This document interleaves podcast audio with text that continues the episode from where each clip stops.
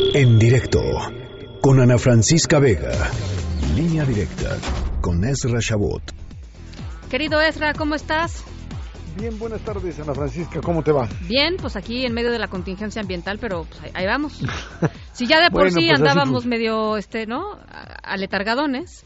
Este, así funciona este país y esta ciudad como tal. Bueno, pues ya escuchábamos ahí también toda esta polémica con respecto a la información y hablando precisamente, Ana Francisca, de información, pues ahí está esta situación tan difícil que es la comunicación en general y la comunicación política en particular uno pues eh, difícilmente puede comprender cuando los secretarios de Estado eh, emiten opiniones contrarias a la que el presidente de la República tiene.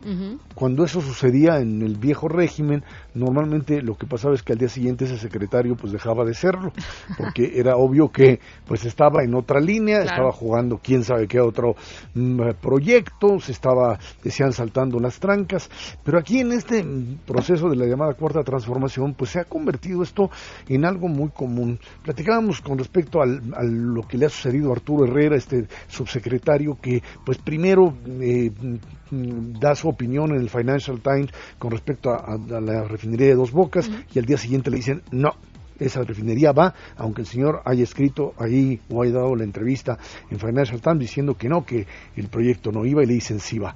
Y después, por supuesto, Arturo Herrera no va solo, no, es un subsecretario que no, no, no, no juega, digamos, un discurso político en función o un discurso de la Secretaría porque se le ocurre, sino porque es parte de la línea de la propia dependencia y entonces dice directamente que es importante rescatar pues de lo que los impuestos mm, al predial o el impuesto el impuesto predial o volver a imponer como impuesto federal la, mm, propia tenencia eso eh, pues eh, parecía es parte de una discusión una discusión que tiene que ver con pues qué tipos de impuestos se deben de cobrar para aumentar la recaudación. Hay que recordar que México es de los países que menos recauda dentro de la OCDE, en América Latina en general de los más bajos y que bueno, pues con eso no alcanza. Y se le ocurrió que pues medio punto del PIB podía de ahí.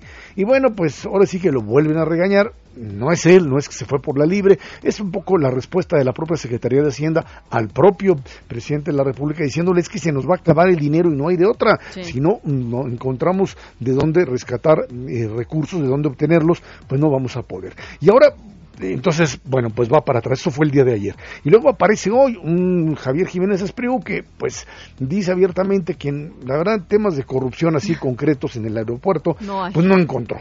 No hay. Yo no sé si los haya o no, pero el hecho es que papeles y, y, documentos concretos con los cuales eh, garantizar que alguien cometió tal o cual acto de corrupción y por lo tanto tenga que ser necesariamente, pues, llevado ante un juez, no los tiene. Pero dice que, la verdad, que qué bueno que lo cancelaron en el aeropuerto porque iba a ser un elefante blanco que nadie iba a utilizar y eso no es, pero corrupción no hay. Y el día de hoy el presidente dice, no, no, no, no, no, no sé por qué dice eso, porque si es corrupción, porque si, si no se va a utilizar, porque si eh, se iba a desperdiciar eh, eh, y además dicen, el propio presidente dice que pues sacaron ese dictamen falso, así dice, de que pues no se puede utilizar Santa Lucía con el nuevo aeropuerto, eso, eso es corrupción. Y bueno, uno, más allá de la discusión con respecto al aeropuerto, uno pues eh, vuelve otra vez a preguntarse qué pasa en el propio discurso de los secretarios de Estado, en donde parecería ser que pues no necesariamente reproducen el discurso presidencial. Y alguien diría, bueno, no lo tienen que hacer porque pues pueden tener su propia opinión, quizá en algunos aspectos, Ana Francisca, pero cuando estás hablando de proyectos concretos, ¿no? y proyectos concretos, estás hablando del tema con Arturo Herrera, pues de los impuestos, es algo fundamental, o del, o del tema de la propia refinería, o en este caso el asunto del aeropuerto y el tema de corrupción. Muy delicado. Es muy delicado. Se van por la libre eh, o simplemente aquí hay una falta de coordinación. Y el tema es si todos tienen que girar en torno al discurso presidencial o si las contradicciones que son enormes verdaderamente enormes, pues no se pueden resolver porque no hay un hilo conductor que los lleve hacia algo que es a lo que quieren o donde supuestamente